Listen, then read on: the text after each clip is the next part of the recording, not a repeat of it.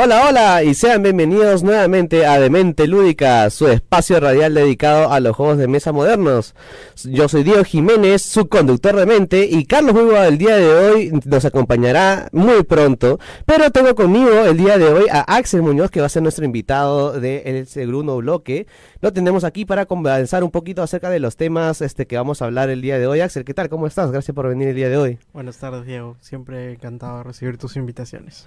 Gracias en serio por estar aquí contigo vamos a, estar hablando acerca justamente este de tu experiencia pues este como diseñador de, juegos también eh, nos vas a contar eh, un, nuevo lanzamiento que ya va a venir muy pronto este ya este nos estarás contando este muy próximamente pero en el día de hoy en el menú aquí de Demente este vamos a analizar también este eh, un juego este, muy interesante que va alineado a la temática del día de hoy, que son los juegos de carreras. Y el juego que hemos escogido el día de hoy es Camelap. ¿Tú has jugado Camel este, también, Axel? Por supuesto. Este es uno de los juegos que creo que utiliza el azar de manera muy interesante, genera situaciones súper divertidas. De uno cree que ya está ganando, que tiene el camello correcto y luego, pum, todo se voltea en la mesa y la gente se como que, ¿what? ¿Qué pasó? Es, es gran juego un, juego muy bonito y que ya tiene una segunda edición lanzada hace unos años con unos componentes este mucho más bonitos. Ya la, pirámide que viene en el juego ya no es de cartón, ahora es de plástico, que soluciona muchos problemas. Gran decisión. ¿no? O sea, es este, este plastiquito, este mecanismo que funcionaba la pirámide para que solamente bote un dado funcionaba con unas ligas que en verdad, bueno, pues a veces Da un montón de miedo, claro. ¿no? Te terminas teniendo que poner tu mano a veces para que no salgan más dados y no te malore la partida, pero sí, sí, en verdad. Vamos a estar analizando ese juego este más tarde. Y también en nuestro segmento de eh, Universo Lúdico vamos a hablar justamente acerca de eh, algunos juegos de carreras que pueden servir para desarrollar competencias en los niños y niñas, este, como juegos este, como la escalera encantada, este, eh, Monza de Java o la carrera de los cerditos. Entonces, este, vamos a empezar ahora con este nuestro segmento del tema de la semana, este, hablando de los juegos de carrera. Y bueno, justamente antes de empezar el programa, estábamos conversando con Axel acerca de qué es un juego de carreras y bueno, nos pusimos un poco este profundizando ahí este en las definiciones. Y bueno, un juego de carrera básicamente es un juego donde eh, el objetivo es básicamente llegar o ser el primero en, llegar a, un punto, de un punto A a un punto B o cumplir una cierta condición de victoria, pero este suele ser eh, una competencia por ver quién llega primero a ese objetivo, ¿no? Este, y además también tenemos que tener en cuenta que no siempre los juegos de carrera involucran necesariamente la mecánica de que haya una competencia de repente de carros o esto, sino también puede eh, definirse como este llegar de repente primero a los 10 puntos, ¿no? Como por ahí algunos comentan que, por ejemplo, Catán es un juego de carreras. No sé qué tú opinas sobre eso. Es un concepto bien interesante ahora que lo estamos conversando.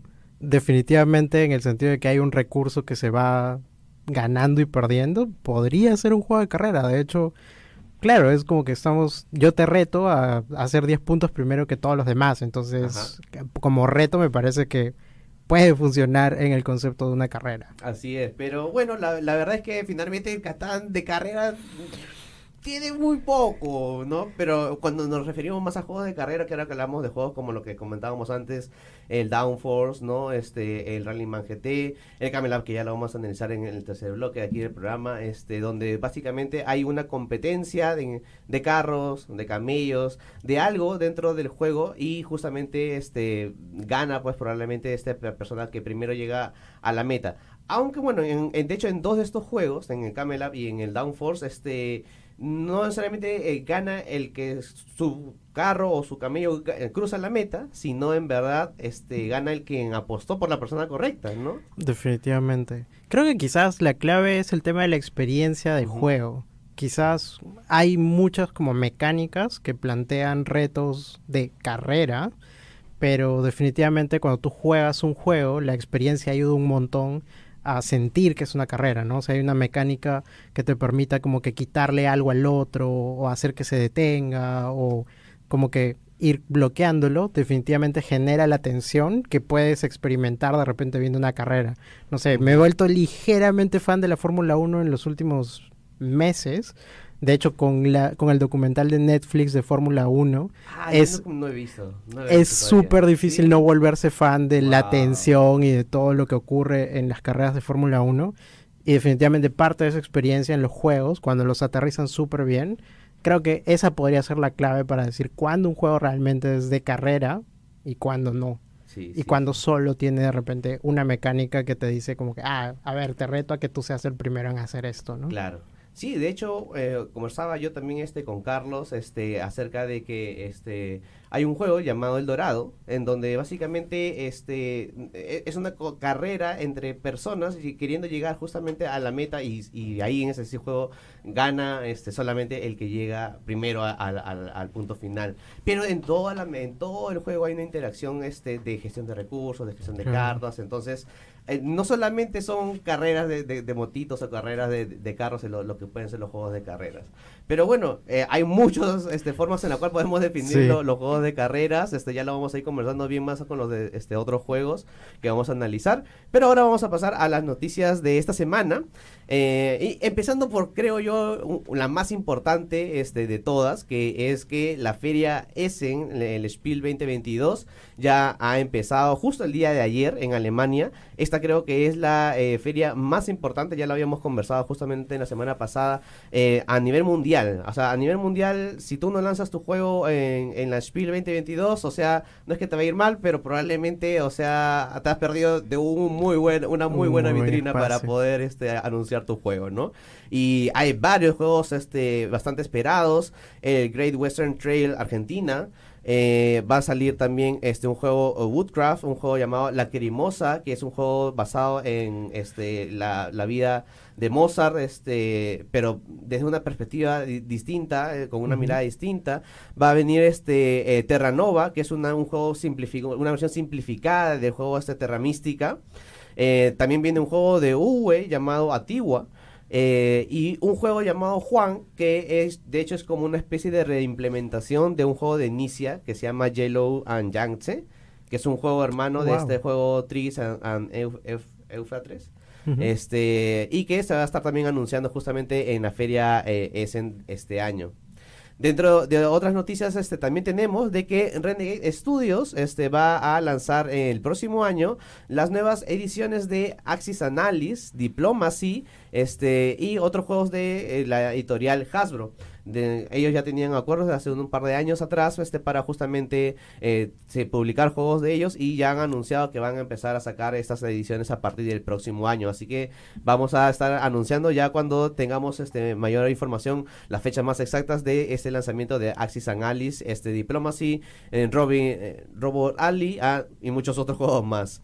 Eh, dentro de las otras noticias también tenemos una muy importante que es que eh, la BGG, que es la Board Game Geek, este portal de eh, información relacionada a los juegos de mesa, que es donde nosotros sacamos la mayor información que les compartimos este en este programa, ya ha lanzado su podcast esta semana. El, el viernes pasado, de hecho, justamente eh, el 30 de septiembre, eh, lanzaron este, la primera, el primer episodio justamente hablando de lo que es la Feria Essen y todas las novedades que van a venir. Así que si ustedes están interesados en conocer un poquito más acerca de lo que se va a venir en esta semana este y en las siguientes semanas también acerca del mundo de los juegos de mesa, eh, pueden escuchar su podcast, está en inglés, así que es el único requisito para que puedan entenderlo tranquilamente. Si no, pueden venir acá a escucharnos a Demente Lúdica, que también le vamos a estar informando las noticias de la semana más relevantes en el mundo de los juegos de mesa. Y le damos acá la, la invitación a Carlos que venga para que nos pueda anunciar el crowdfunding de esta semana que hemos escogido. Este. Hoy, esta semana, hemos visto en verdad este crowdfunding llamado Terraforming Mars. Este no es el Terraforming Mars normal que estamos acostumbrados, sino es la versión de dados. La versión eh, de eh, este juego que en verdad para mí es uno de los mejores juegos que he jugado en los últimos años. Este, y de verdad, yo, yo estoy seguro que hay, eh, conoces a alguien que tiene la colección completa. Tú y yo, Como Carlos, yo. conocemos este, a, a profesor Franco Riva. Así de es. hecho, que este juego, no sé si será exactamente su favorito, pero por lo menos es uno de los juegos que tiene todo lo que existe de este juego. Todas las expansiones, todas las deluxificaciones había así por haber.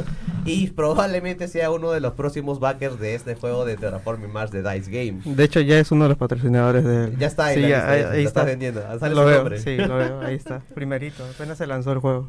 Pero este el nuevo este juego de Terraforming Mars este simplifica los recursos justamente que tenías en el juego, este eh, los animales, el calor, el oxígeno, la energía, este y los convierten en dados, este en, dados y además le implementan una nueva mecánica porque ahora los recursos lo vas a poder tener en forma de dados, pero cada dado va a cambiar al ser lanzado y te puede dar este un recurso normal, un recurso raro o un recurso este no me acuerdo cuál es el, tercer tipo que, te da, pero que este vale muchísimo más, en lo cual cambia bastante la dinámica dentro del, juego de Terraforming Mars. Sí, no solamente es lanzar dados y ya, sino que es un juego de gestión de recursos propiamente con los dados y puedes alterar, bueno, el resultado de los dados, qué, dados tiras, qué, dados eh, puedes lanzar, qué, qué, dados no, puedes adquirir más dados durante el juego y siempre sin perder el tema de, jugar con las cartas también del juego, ¿no? que es algo propio del mismo Terraforming Mars. ¿no?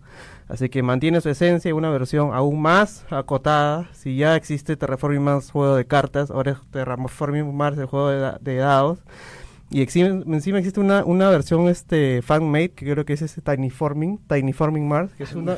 sí, es un, juego, es un juego que se juega así en una cartita. El Pamba es una carta. Wow. Y se juega con, con dos, tres dados, cuatro dados y se llama Tiny Forming Mars. Es una versión eh, de fan-made, pero del Terraforming Mars hecho por los amantes del Terraforming, ¿no? Entonces tiene para rato creo que este mundo del terraforming, ¿no? y eh, supongo que van a haber juegos basados en terraforming más más adelante. de todas maneras, el juego nació, como un juego que sabía que se iba a partir y que se iba a vender muchas expansiones por los a propósito. Así que ya saben, revisen eh, esa campaña en Kickstarter, es un juego para uno a cuatro jugadores con una duración de 45 minutos de la editorial Stronghold Games y empieza este tiene un único pledge. Un único pledge. 35 dólares. Precio único y shipping de, envíos de 15 dólares este Llévelo ahora, llévelo ya. Así que bueno, con eso eh, terminamos este primer bloque y volvemos justamente para conversar un poquito más con Axel y de sus experiencias como diseñador de juegos de mesa. pausa y volvemos.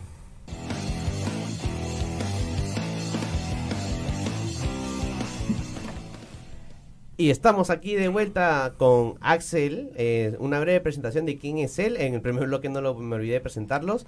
Eh, él es bachiller en arte, convención en diseño gráfico por la Facultad de Arte y Diseño aquí en la Universidad Católica, con seis años de experiencia en diseño y desarrollo de juegos de mesa, videojuegos, videojuegos educativos y actualmente está trabajando en Bantan Games. Gracias por venir nuevamente, Axel. Y bueno, pues queríamos empezar un poco preguntándote acerca de tu experiencia. Sabemos este que tus primeros este, experiencias de diseño fueron con el grupo Avatar. Sí, definitivamente creo que fue la primera oportunidad que tuve para diseñar juegos. Fue curioso porque inicialmente cuando yo entré al grupo Avatar entré como diseñador gráfico, que era mi carrera o lo que había estudiado pero definitivamente cuando empezaron a hacer videojuegos educativos o ya tenían desde el proyecto de 1814 eh, esta línea de hacer videojuegos, como que dije, ah, sería bravazo como que ver qué hay ahí, ir viendo en qué andan y, ver qué se puede hacer nuevo, ¿no? Y cuando ingresé justo estaban haciendo un videojuego de Mariano Melgar, eh, que al final terminó siendo un platformer, pero que durante concepto pasó por muchísimos cambios. Gran, gran juego que se hizo en ese tiempo y me dieron la oportunidad de trabajar en este proyecto que luego se llamó Oráculo Matemágico, eh, que inició como un proyecto muy chiquitito que estaba pensado solo para aplicarse en ciertos colegios y como el grupo ATR es un grupo de investigación, el principal objetivo era investigar si los videojuegos funcionaban en entornos de clase. Entonces, luego el proyecto fue creciendo, fue creciendo como es un proyecto de Fundación Telefónica que trabajó con la universidad, eh, definitivamente Fundación empezó a verlo cada vez más ambiciosamente y el proyecto creció muchísimo. Entonces me obligó a tener que crecer rápido en esto de diseñar juegos y creo que los Game Jams que se hace, el Lima Game Jam que se hace siempre todos los eneros o febreros inicios, ayuda un montón, porque es como que vas, te metes, eh, encuentras otras personas que hacen lo mismo que tú, eh, y como pueden, ¿no? ¿no? No todos tienen una educación formal sobre eso, y entonces esos espacios realmente te ayudan a, crecer.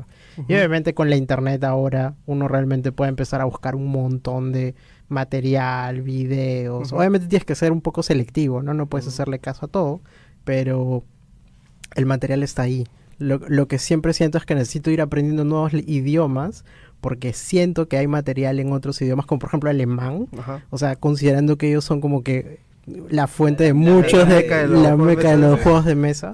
este siento que eso es algo que me falta, ¿no? En algún momento me gustaría como que poder leer más material de lo que se ha escrito allá, ¿no?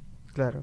Y, y sobre todo im- importante lo que decías porque decías que no o sea quién se forma este en esto de acá no o sea yo alguna vez me recuerdo cuando conté alguna previa experiencia que tuve este diseñando también los juegos este alguien me comentó ¿Y, tú qué estudias? Y le dije, no, yo estudio ge- gestión, nivel de dirección, este, mi carrera no tiene nada que ver con diseño, le digo, este, pero ahora ya hay esas posibilidades, ¿no? Y, y, y es más, o sea, si no me equivoco, creo que eh, desde el grupo Avatar salió el, no sé si a nivel Perú, o este, pero al menos supongo a nivel Lima, este, eh, el primer taller de creación de juegos de mesa, este, dictado de manera oficial.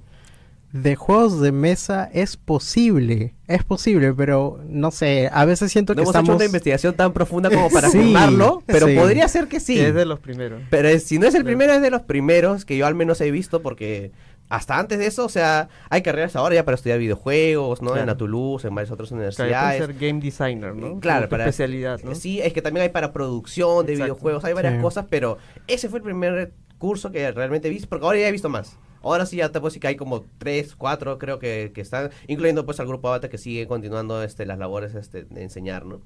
Este, y que de hecho ya este, cerraron las inscripciones la semana para, pasada para el, el Sí, el Avatar cuatro. este, eh, GameFAT. el- el GameFAT.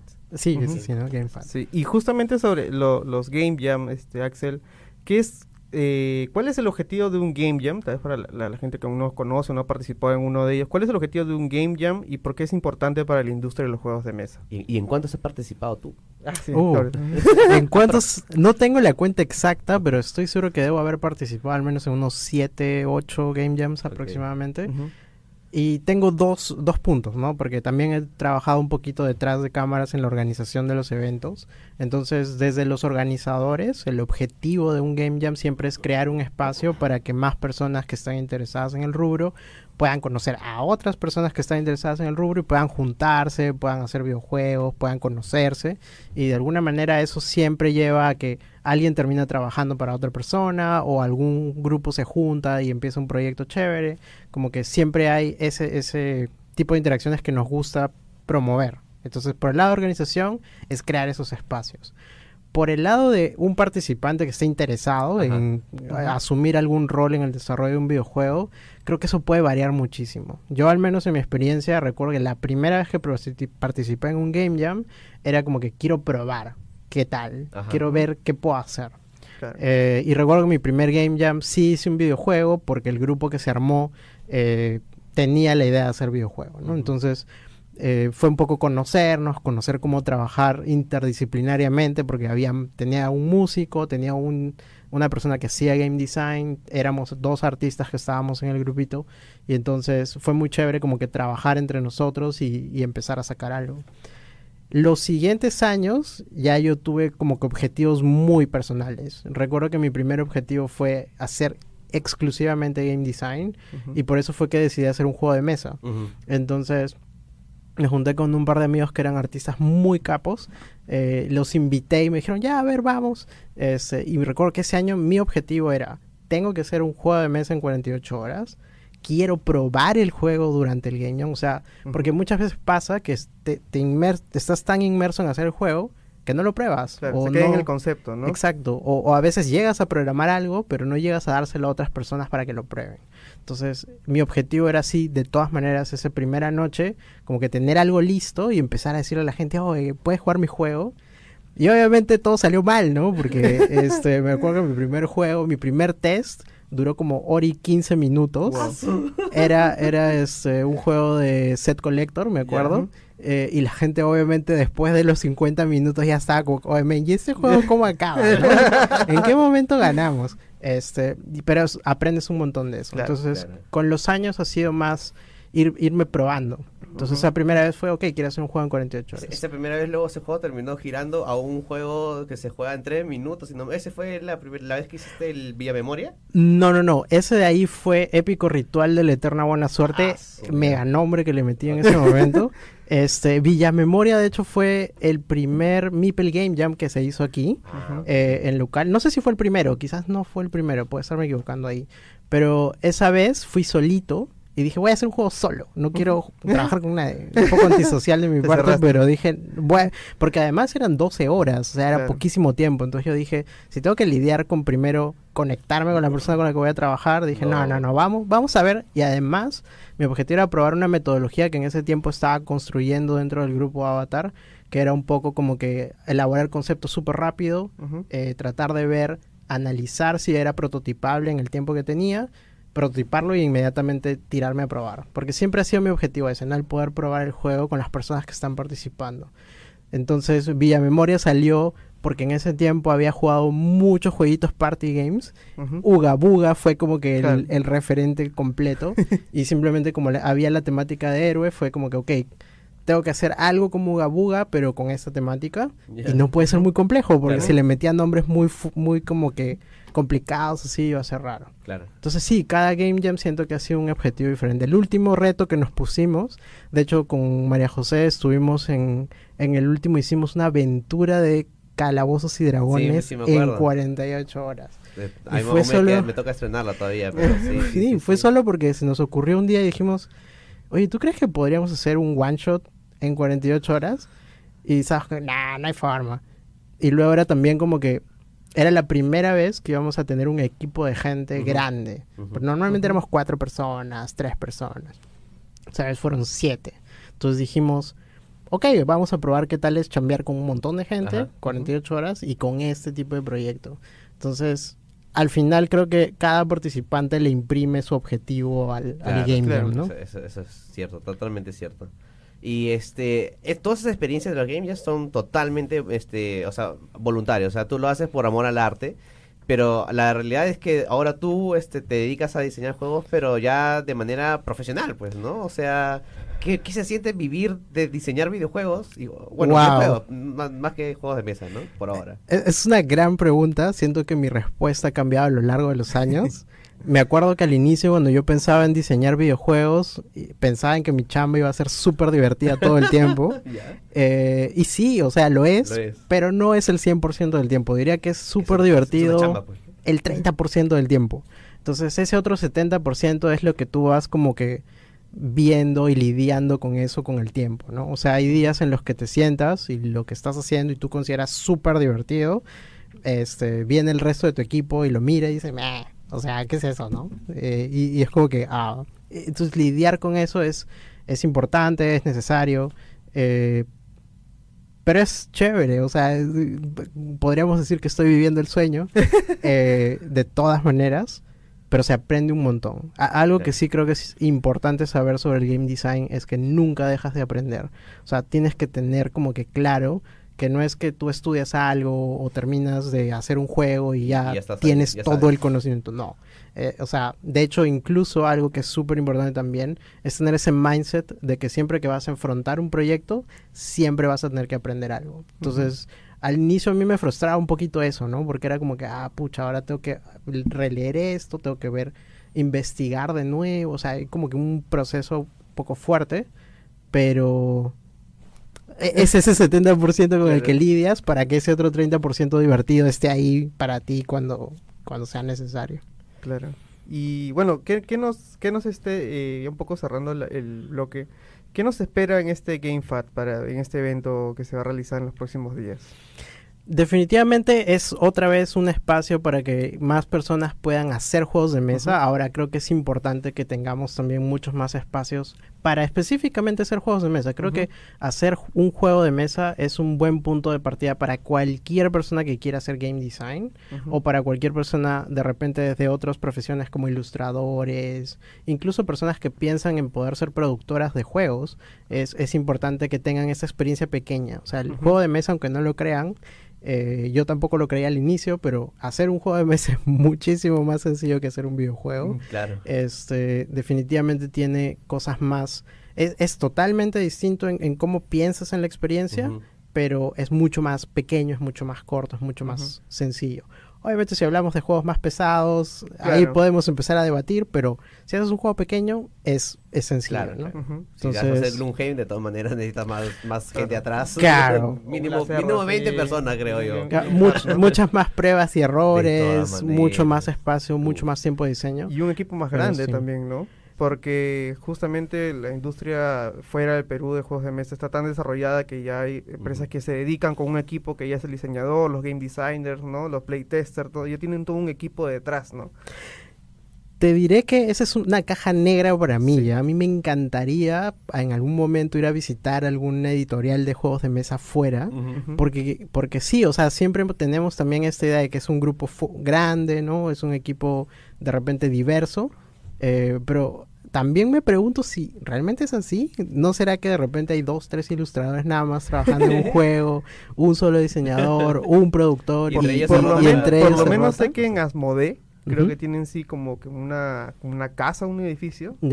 Que es solamente para diseñar juegos. Así es. Ah, wow. Y tienen su equipo de diseñadores, equipo de playtesters, ¿no? De game designers y todos ahí están ahí este, en esa casa y es una casa de diseño, prototipado y testeo. Qué hermoso. sí, yo, es el sueño, es el sueño de acá. En algún momento llegaremos. allá para visitar. Sí, sí, pasar unas seis horas diarias ahí debe, ser, debe ser hermoso, debe, ser hermoso. Así es. Pero bueno, este, ahorita nosotros vamos a, un pequeño bloque, este, luego regresamos con una noticia que nos tiene que compartir Axel de un próximo lanzamiento que se viene y también regresamos para analizar el juego Camel Up. Así que vamos a un pequeño corte y regresamos.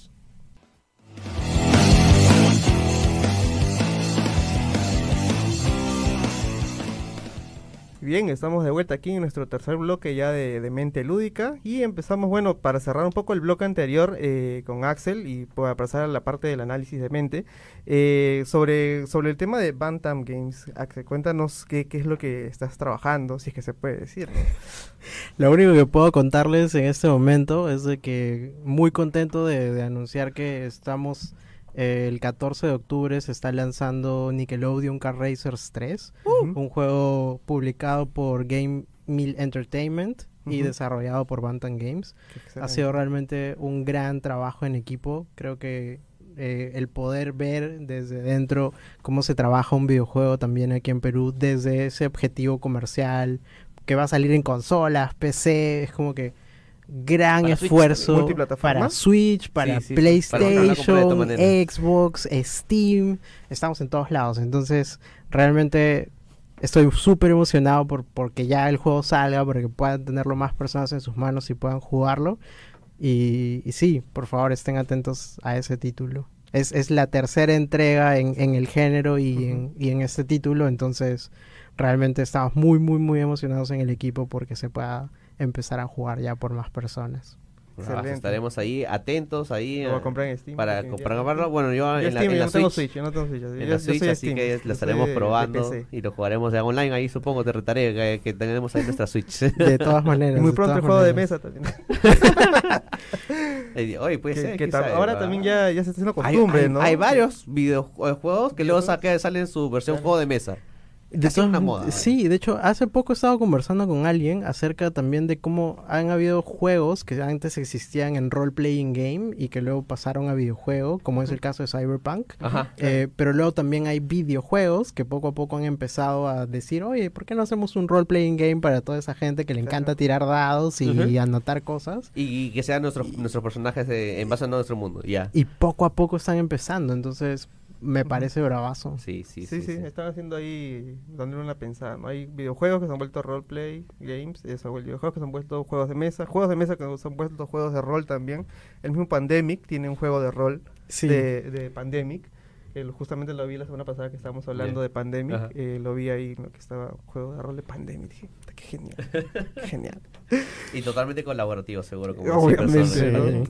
Pero bueno, pues ahora este, vamos a empezar a desmenuzar este jueguito que se llama Camel Up. Que en su primera edición la, mucha gente pues o sea, tenía esta curiosidad de que era Camel Up o Camel Cup eh, el ¿Tú tuviste esa curiosidad? no, en la VG está la duda. Antes que, antes que yo lo tuviera, mucha más gente la tuvo antes. Era una duda válida. este, pero el juego dice, pues, o sea, es Camel A, pero como la C es tan grande en la edición, los que nos puedan estar viendo, pues, Un poco troll el diseñador gráfico que puso la tipografía, porque definitivamente tomó una decisión cuando hizo que el app estuviera ahí debajo. Entonces, de todas maneras, quizás salió así de casualidad, pero si nadie le llamó la atención, o sea... Claro, todos lo vieron como que o, nos gusta generar polémica o nadie se dio cuenta. O nadie se dio No, una de dos. Pero bueno, ya... Lo arreglaron en la segunda edición. Exactamente. En la segunda edición ya se arreglaron porque el arte es distinto y ya la tipografía es claramente, ahora se dice camel y abajito a, a un costado. Ah, okay. Pero bueno, pues este juego es un juego este que fue lanzado en el 2014 de Stephen Bogen. Eh, es, se juega de 8 años adelante y aguanta en la primera edición de 2 a 8. Pero ahora en la nueva edición de 3 a 8. Hicieron unos pequeños cambios ahí. De hecho, hay algunos cambios entre la primera y la segunda edición. Eh, se reducen el número de camellos que son eh, los que corren normalmente. Mm. Pero adicionan otros que corren en, sentir, en sentido contrario. What? Sí, hay un camello blanco y un camello negro este, en, el, en el nuevo este, Camel Up. Y ellos corren en sentido contrario. Entonces, este, si sale el dado, un dado gris este que tiene el del 1, 2, 3, pero en blanco y otro 1, 2, 3 en negro, se mueve el, el camello blanco-negro en sentido contrario. Y si luego un camello que estaba avanzando cae encima de ese y luego el otro lo llega para lo, lo, hace retroceder. Yo me imagino las locuras que se deben hacer. Esta segunda edición todavía no la he jugado. 8, yo creo, si no, de 2 a 8 no tiene sentido. Sí, sí, sí, sí. o sea, igual el, el, app yo creo que se disfruta más sí. con 4 o 5 jugadores. ¿no? A más. Mínimo, sí. De, sí. de, a 3 no sé realmente qué tan divertido puede hacer. Es, son los números, creo. O sea, a ver, cuando he tenido que diseñar o prototipar juegos, siempre he sentido que es un número medio mágico, tres, bueno, cuatro o cinco jugadores. De hecho, cuatro. Para mí creo que es el número mágico. Siempre es como que ya para todos los juegos. Pero en este caso, como es tiene la sensación de, de ser un juego mm, medio party casi. Es, este... es, un party game con esteroides, por así decirlo, ¿no? Bien con bien con componentes bien bien armados. Sí, bien sí, deluxe, sí, sí. O sea, es un party que no se siente como, como tal. que no se siente como party. Porque pero es un party game. sí, en, en, en, en esencia es, es, para aguanta un grupo grande de personas, uh -huh. los juegos rápidos por ahí tiene su complicación con el tema de las de las apuestas, cuando pasas al primero, si luego al segundo, luego al último, ¿no? Pero fuera de eso, en verdad es un juego sencillo que yo le he explicado, este, o lo explicábamos ahí en Ludopug, en, o, en, en Pueblo Lúdico cuando íbamos. Cinco minutos. Cinco, diez minutos máxima explicación y es media hora, 40 minutos de, este, de, de juego, ¿no? Claro. Si te gustan Este, apostar, sí. ahí, Sí. la gente ahí apostando. Y- y- Y, y es que eso es eso, es lo que, de lo que trata el juego, pues no finalmente es una carrera de camellos en la cual tú eres un espectador, no esta es la, camella de, la carrera de camellos más importante de, de todo el mundo al parecer, y tú estás yendo ahí justamente eh, a ver quién va a ganar y Eres tú estás millonario. apostando, ¿no? Eres un millonario, te dan justamente un personaje ahí Apostar tu dinero, darlo todo. a darlo para- todo por, por, por por ganar. quién gana y por quién pierde, ¿no? Claro. Porque eso es, es- valga esa aclaración, porque al final es nadie es dueño de ningún camello, los camellos son los son Sí, con los, los concursantes, no les pertenecen pero tú como jugador apuestas por eso de ahí. Así es. Pero la interacción de todo juego es hacer avanzar al camello, porque finalmente tú haces avanzar al camello, pero no sabes a quién vas a hacer avanzar. Así es. Y gana el que tenga más dinero al final de la carrera, ¿no? Claro, Cuando ya han dado la vuelta completa los camellos y llegan a la línea de meta, eh, justamente ahí se ve quiénes son los que ganan. Bueno, la apuesta de, creo que es el que, ¿no? El que llega primero y quién es el que llega al último, El el, que también, este, también se lleva el dinero, ¿no? Y apa- aparte también hay como que apuestas intermedias al final de cada ronda, ¿no? Entonces ahí hay que ver justamente cómo es el, el flow del juego, ¿no? Te puedes quemar en la primera ronda, ah, yo creo que este va a ganar porque está adelante, ¿no? Claro. Y viene el otro camello que te, te- se monta encima, se Y, pone y debajo luego lo tuyo, termina jalando. lo termina jalando, caes en el, la loseta esa del espejismo que te hace retroceder, Eh. crea un espacio, entonces es una cosa de locos, ¿no? Es un, es, por eso digo que es un, es un bonito party game, ¿no? Así es, sí, y como te decía, en verdad, este, la mecánica, este, una de las principales que hay en el juego es el lanzar el dado, pero no es un lanzar dado que haya, coge esta acá y lo lanzas, no, o sea, para seleccionar qué dado se va a lanzar existe esta pirámide que a los que nos están viendo desde aquí en vivo, la hemos puesto aquí encima de la caja del juego, y, este- en esta pirámide están todo, un dado por cada camello, o sea, por cada color del camello, entonces, cuando sale, a tú abres esta pirámide con un compartimiento, solamente sale un dado, este, y luego se cierra automáticamente. En la nueva edición ya esta pirámide ahora es de plástico, muchísimo mejor, en verdad, Sí. ya no se atin- ya no se atora nada, este, sale este muy- la- los dados ahora sí tranquilo de uno en uno. Este, pero cuando sale el dado, pues, o sea, tú no sabes qué, qué, qué puede salir, ¿no? Hasta que justamente lo ves ahí. Y esa mecánica de, de un poco azarosa es lo que hace que justamente este juego deje de ser este medio estratégico que lo podría ser un juego de apuestas, ¿no? Un juego de apuestas normalmente es bastante de estrategias para ver quién va, qué va a hacer tal, a qué le estoy apostando. Pero acá tú no sabes realmente. Y eso es lo que realmente me, me gusta bastante de este juego. Ahora, recuérdame algo. Una vez que un dado sale, ¿regresa inmediatamente? No, No. se colocan en el tablero. Ajá, hay un espacio que han salido los aquí. cinco dados, creo. Este, regresan nuevamente a la, a la pirámide, ¿no? Ya, porque me acabo de acordar, En, en cada, en cada carpita. me acabo de acordar en qué momento la gente se pone súper tryhard con sus apuestas. Es cuando al menos tienes ya dos o tres dados en el tablero Sí. y empiezas a decir, mmm, 33% chance de que salga este color. Entonces, definitivamente, o sea, no sé, en todo juego siempre hay, hay alguna persona que se lo toma un poco más en serio que otros. Ajá. Yo, yo también, de todas maneras. este, entonces, cuando empiezas a, a pensar en esas probabilidades, y luego es súper gracioso, pues, ¿no? Porque si sale justo lo que más o menos dijiste, entonces dices, oh, ay, qué chévere, salió lo que yo había dicho. Claro. Y es es es súper, súper baja porque el azar juega un montón. Sí. Y, y es como que esos pequeños momentos en los que sientes que quizás tuviste un poquito de control, Sí. cuando en verdad no, pero parece, este, los que te hacen también como que te retroalimentan súper bien en ese juego. Me parece muy. Sí, yo, muy yo creo que es de los pocos juegos que realmente este me gusta su nivel de azar. O sea, porque, o sea, no lo creo que es controlado Claro. hasta cierto momento por lo que comentan de, ya que ya salió este, ya salió este, puedo, puedo saber cuáles van, pueden salir. Este, pero, Pero es yo creo que, no, que no, no, no te afecta solamente a ti, ¿no? O sea, Exacto. afecta a todos los jugadores, Sí. porque no te pertenece Porque ningún al final es, no, exacto, tú no es que tú quieras que el mío gane, Claro. ¿no? O sea, es, es, no, quiero que gane eh, por el que he apostado, ¿no? Claro. Cosa que sucede, por ejemplo, también en otros juegos. Si no me equivoco, por ejemplo, en la Liga de la Tortuga también. O sea, este que es un juego donde puedes jugarlo también hasta cinco jugadores y vas haciendo personajes que vayan avanzando y que crucen la meta. El primero gana ciertos puntos, pero a las finales es si tú apostaste por ese primero o si apostaste por el que iba a quedar segundo, cosas así, que tú vas ganando esa puntuación. Eh, este juego yo creo que también este, una de las particularidades que tiene es que en verdad este, escala bien hacia arriba, pero hacia abajo Mm, sí. en verdad no se siente una dinámica tan este, divertida como cuando hay más gente involucrada. Claro. O sea, y es más, ahora en la nueva edición, este, que creo que en la, esta antigua edición no había, es, tú puedes formar como una especie de alianzas. Porque ahora tienes como, cuando juegas justamente eh, de- con más de seis jugadores, tú puedes aliarte con otro compañero, este, y los dos recibir este, el mismo puntaje por este, las apuestas que hacen con los camellos y demás. O sea, sí, o sea, hay, hay, una forma ahí, una, una mecánica nueva, pero justamente la todo te eso encuentras es. con alguien, oye, nos dividimos las ganancias. a, a- a partir, claro, ¿no? Tal cual, imagínate, hoy, ¿no? Vamos, apostámoslo juntos y si alguno de los dos gana, riesgo. si alguno de los dos gana, nos dividimos la plata, qué sé yo, pues oye, pues, eso pues, puede suceder en la vida real. Pero, pero qué, pero igual pueden ganar juntos o, o hay Se ese. dividen, creo, la- Es, que- es que no sé cuánto cuánto tiempo, cuántas rondas dura exactamente, este, pero sí veía que había ese nuevo cambio, porque bueno, la nueva edición todavía no lo he jugado, No, solamente he hasta- jugado hasta ahora la, la, la antigua, pero ya espero que poder probar esta nueva edición muy muy pronto, ¿no? Sobre todo porque a la gente le encanta el backstabbing. Entonces, primero dices, oye, me lío contigo, vamos mitad mitad, pero al final igual esa mitad te ayuda a ganar. Claro. Entonces, bueno, igual son, son tipos de situaciones O los dos chéveres. O los dos pierden. No, ah, perdí por compartir contigo, contigo, ¿no? ¿no? Claro. Sí, sí, sí, es verdad. Pero este, este juego también, este, dependiendo también del tipo de jugador que, que juegue, ¿no? En los juegos de mesa, si hablamos un poco más eh, eh, en profundidad, es qué tan adverso al riesgo eres, ¿no? Entonces, Sí. hay personas que son muy... Yo, por ejemplo, me, me considero una persona un poco conservadora en los juegos de mesas. No soy mucho de arriesgar. A veces, ¿no? A veces sí me, me arriesgo y sí, y sí, sí la hago, ¿no?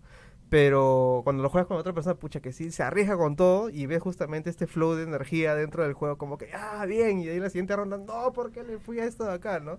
Claro. Son diferentes tipos de perfiles de jugador que, que, que hay, ¿no? Y creo que en este juego lo sacas clarito, clarito, clarito, cómo, cómo es el flow del juego con la gente que está jugando, ¿no? O gente, por ejemplo, como Diego, que siempre está viendo el tema de las probabilidades, por ejemplo, tú también, ¿no? Están ahí calculando y te- se preguntan, oye, ¿qué tanto haces? ¿Qué tanto piensas? ¿Qué tanto le estás mirando? Es que estoy calculando las probabilidades. Ajá. ¿Qué? Estás jugando, ¿no? Disfruta el juego, ¿no? Pero, pero es así, ¿no? Sí, este, sí. este tipo de juegos creo que saca mucho eso, ¿no? Así es, así que bueno, es este este juego es eh, lo van a poder jugar el día de hoy, este más tarde en, en Ludobook.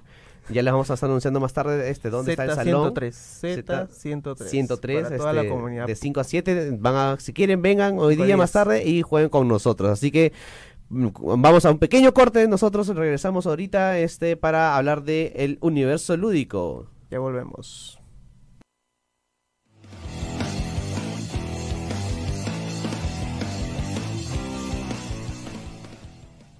Bien, y estamos de vuelta aquí en nuestro último bloque del programa. Estamos a, para empezar el tema del universo lúdico, ¿no? Pero antes, antes de que nada, queremos saludar a la gente que nos está viendo por, por la transmisión en vivo de Facebook, de YouTube. Saludos para Estefan desde el grupo de Zoom Lúdico. Dicho sea de paso, Zoom Lúdico es un grupo de WhatsApp que nació en pandemia justamente porque no podíamos juntarnos ¿no? de manera presencial. Y ellos tuvieron la iniciativa pues de, de jugar juegos de mesa a través de un Zoom. ¿no? Entonces, cada uno con su cámara, algunos juegos, no todos, no todos se pueden jugar lamentablemente con esta forma, pero eh, como que le sacaron un poco la vuelta a la al tema de la pandemia y de una forma podían jugar juegos como Arkham Horror, ¿no? Juegos de cartas, ¿no? De narrativos, Mansiones de la Locura, que también creo que han jugado, de manera virtual a través del Zoom. Así que saludos ahí para Estefan y toda la gente de la comunidad. También saludos aquí a, Alex Espinosa que nos menciona otros juegos de carrera, Fórmula D. De hecho, sí, ese juego fue el de la trivia pasada, que lo vamos a, responder el día de hoy más este en un momento. Nos menciona también otro juego de carrera, Jamaica, también es un muy buen juego mm. este de carrera de piratas, ¿no? De, carrera de barco piratas. Eh, y un saludo también a, a Maffer también que está viendo acá el programa y a Melissa que este se ríe porque ese Camelab le parece muy conocido, claro que le parece conocido porque es el de ella. es su Camelap. es su Camelap, así que, Meli, te esperamos más tarde para jugarlo acá en Ludopuk. Este, así que bueno, ahora empezando este con nuestra sección pues justamente de eh, el universo lúdico, le queríamos mencionar el día de hoy acerca de algunos juegos que eh, están enfocados en un público más infantil, también juegos de carrera o que al menos se sienten de esta manera, este y que básicamente pues sirven justamente para desarrollar ciertas este, habilidades este en los niños normalmente pues entre 5 años a 8 años, de repente entre ese rango de edad. Este, y empezamos hablándoles primero acerca de la escalera encantada. Este, un juego este en donde básicamente este todos este los jugadores tienen un pequeño peón de su color, pero que luego es cubierto por un fantasma este blanco, este y todos los ¿eh? todos luego todos los jugadores están cubiertos por un fantasma. Entonces, hay una escalera que simplemente hay que ir avanzando este y gana el primero que justamente llega al final de esa escalera. Pero el tema es que eh, a lo largo del juego tú nunca te vas dando cuenta, o salvo que tengas una muy buena memoria, este, de cuál es el peón o, el fantasmita que estás avanzando, eh, haciendo avanzar, y ojalá que estés avanzando el, tuyo, porque si estás avanzando de otra persona y termina esa persona saliendo, esa otra persona gana porque tú le hiciste ganar. Claro, claro. O sea, es bien sencillo el juego. Es un tablero con una escalera, así como un espiral nada más. Y la gracia, la gracia justamente es estos fantasmitas que tienen un imán, ¿no? Y los muñequitos que tienen un, un imán también en la cabeza lo tapas y justamente el movimiento al final tienes, como dice Diego, que saber de memoria prácticamente si es que el, que estás moviendo es tuyo, ¿no? Durante la carrera nunca se revelan de nuevo o solo al inicio. Una vez que ya han sido tapados, ya no se revelan. Wow. Ya no se Lo que pasa es que no, se tapan desde el inicio, sino que simplemente están los personajes avanzando. en el dado, hasta que sale el fantasmita, tienes que tapar un, un, este, uno de los peones con un fantasma. Puede ser el tuyo o de otro jugador. Ajá. Ajá. Y el dado justamente es lo que te dicta, te, dicta qué es lo que tienes que mover. O si tienes que mover, puedes creer tú mover, eh, intercambiar, por ejemplo, dos piezas de dos jugadores, dos fantasmas en el tablero. Puede que estés cambiando el tuyo, puede que estés beneficiando a otros, si es que tienes buena memoria, avanzar un peón y al final, bueno, gana el juego. Bueno, termina el juego el fantasma que llegue primero al, al, a la meta de la, escalera, ¿no? Y eh, en ese momento recién se revela quién, es, el, el, ganador del juego. para mí es... Gran concepto, gran concepto. Súper, súper genial. Sí, es muy bonito. Y es un juego eh, enfocado para niños. Es, de, hecho, de esta, esta es una serie de varios juegos que Debir sacó. Era La Escalera Encantada, eh, La Torre Mágica, y hay un tercero más, el eh, Laberinto Encantado, el Laberinto Mágico, no me acuerdo. Este, laberinto Mágico. Laberinto Mágico era, ¿no? Este, eran juegos muy similares, todos enfocados justamente a un público infantil. Y justamente pues en esto, este, este tipo de juegos, una de las cosas que pues más se desarrolla es la atención, la memoria, este, un poco de, tema de psicomotricidad en, el niño, ¿no? Porque, bueno, pues está justamente enfocado a un público bastante, bastante joven desde los 5 años en adelante. Este, y bueno, ese es un, juego que justamente le queríamos comentar, pero también hay otro más.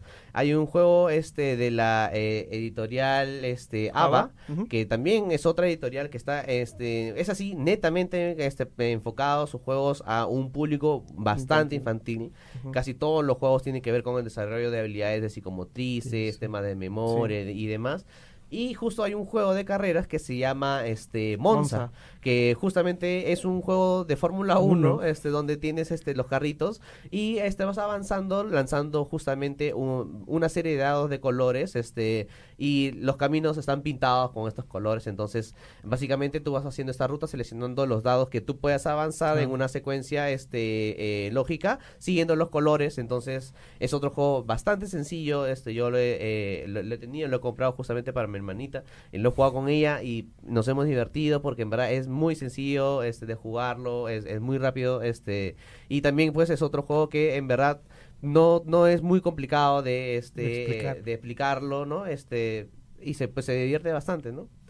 Eh, y también tenemos un, un tercer juego que le queríamos comentar el día de hoy, que es este el juego La cuadrilla de los cerditos. Es un juego que justamente Ah, este eh, yo, yo lo tengo justamente en mi casa y, Está acordando todos los juegos que tiene con, está jugando con eh, sus no, no, pero son de carrera, porque justamente es una carrera de cerditos. Y me, ese juego me hace recordar bastante al Camel Up, porque justamente en el Camel Up los caminos se pueden apilar entre sí, Ya. cargarse entre ellos. En la cuadrilla de cerditos es lo mismo, o sea, los cerditos se pueden apilar entre ellos.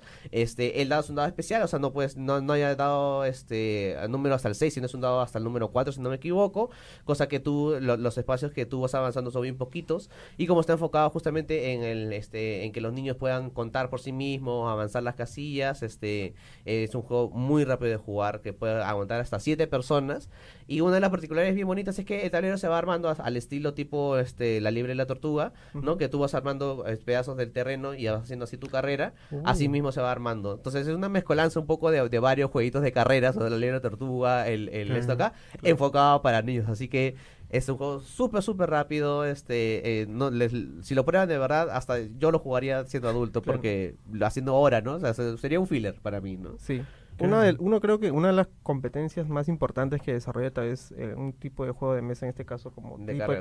carreras, es el tema de qué tanto aprende el, el niño, la persona a perder, ¿no? Entonces es algo Sí. que nos cuesta a veces mucho, ya siendo adultos nos cuesta, eh, pero creo que desde niños una buena orientación a través de un juego de mesa, ese que se llama aprender a aprender, ¿no? Saber que las decisiones que uno toma durante el juego pueden ser positivas o negativas y eso no es malo, ¿no? Sino que sobre eso tú tienes un aprendizaje que cuando lo vuelvas a hacer ya tienes un, un backup, ¿no? O un background de, de lo que has hecho antes y sabes qué cosas no hacer, qué cosas no hacer en las siguientes partidas, ¿no? Creo que es una cosa muy importante que desarrolla este tipo de juegos dentro de los niños. En general en los juegos de mesa en sí, ¿no? Pero en un tema de juegos de carreras, ¿no? En el cual un solo ganador y es el que llega primero, eh, es, es, es importante, ¿no? Es Y sobre todo lidiar un poco con el tema de la frustración, porque en muchos de estos juegos a veces, me ha- ya me, y sí me ha pasado, que claramente te das cuenta quién va a ganar. Así es. ¿no? Mm. Eh, ya dices, uy, este ya va a llegar. Todo ¿no? perdido. Ya Sí.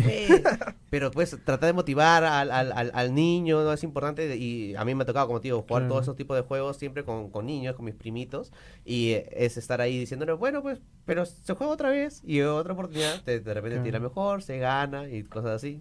Sin intentar ponerme muy profundo con lo que decías, me parece muy interesante ese enfoque de tomar decisiones y que eso pasen cosas, pero también la aleatoriedad juega un punto importante, ¿no? O sea, a veces en la vida también te pueden pasar cosas muy aleatorias y no siempre van a ser a favor tuyo. Entonces, debes también saber lidiar cuando a veces la aleatoriedad te beneficia y cuando a veces no lo hace. Y lidiar con eso es, es muy paja, gran, gran manera de verlo. Porque obviamente hablamos de eh, aprender a contar, aprender Claro, a... esas claro. son habilidades, digamos, las duras, digamos, claro, que son como ¿no? que ya, pero no, pero la otra es lidiar con el rechazo, lidiar con la frustración de que te conlleva todo Sí. ese tema de perder, de ver que ya vas a, no vas a ganar de repente y demás. Lo que sí siento es que sí eso requiere de acompañamiento. Siento que es súper necesario que la Sí. persona que invita al niño a jugar de alguna manera también pueda hacerlo reflexionar sobre esas cosas. Porque acá lo hablamos nosotros ya desde una mirada más madura de repente, pero el niño necesita hablar de ello. Eso creo que es súper importante. Así Sí, es. Eso es para es. tenerlo en cuenta, de hecho. así que, eh, bueno, Y se nos ha quedado bastante corto el, corto el tiempo. Así que si quieren saber más de esto, también los invitamos a leer la página de VIR, ¿no? De, Así es. tiene una página, tiene un paper sobre neurociencias aplicadas a los juegos de mesa, justamente que habla sobre algunos juegos de mesa que se aplican Sí, justamente en contexto nosotros vamos a estar ¿no? compartiendo esa información justamente en nuestras redes sociales este y también en nuestras redes donde vamos a publicar la trivia la siguiente semana. Pero antes respondemos eh, la de la semana pasada que Así fue es. ¿Cuántos espacios de movimiento hay en el juego Fórmula D? Y un par de declaraciones antes de eso, nos referíamos al juego base, eh, al circuito número uno de Mónaco. ¿Incluimos los pits o no incluimos los pits? Incluimos los pits porque es parte del circuito. Ok, entonces la totalidad de espacio de movimiento que hay en el circuito número uno de Mónaco de Fórmula D es 511 Compruébenlo. Si ven que nuestra suma está errónea, nos lo hacen saber. Porque hemos contado todos los espacios, uno por uno, manualmente. Así es. Y eh, la trivia de la semana, Carlos, ¿cuál es? Bueno, la trivia de la semana, eh, un poco también adelantarnos a los que puede venir la siguiente semana, tema en suspenso todavía. Pero sería cuál es el nuevo juego de mesa, bueno, el juego de mesa que va a sacar una siguiente expansión en Kickstarter y que tiene que ver sobre arte, cuya temática es el arte, ¿no? Así que esa es la trivia de esta semana. ¿Cuál es el juego de mesa que va a sacar una siguiente expansión en Kickstarter en las próximas semanas eh, eh, y que tiene que ver sobre arte, ¿no? Esa es la trivia de la semana. Y bueno, con esto cerramos el programa de hoy. Muchas gracias, Axel, por acompañarnos el día de hoy. Eh, Diego también, mi, mi, partner. Así que nos vemos el siguiente viernes, igual de 1 a 2 de la tarde por Radio Zona PUC. Y con nosotros será hasta luego. Y en Ludo PUC a las 5 de la tarde, en el Z103. Así es. ya nos vemos hasta luego. Adiós.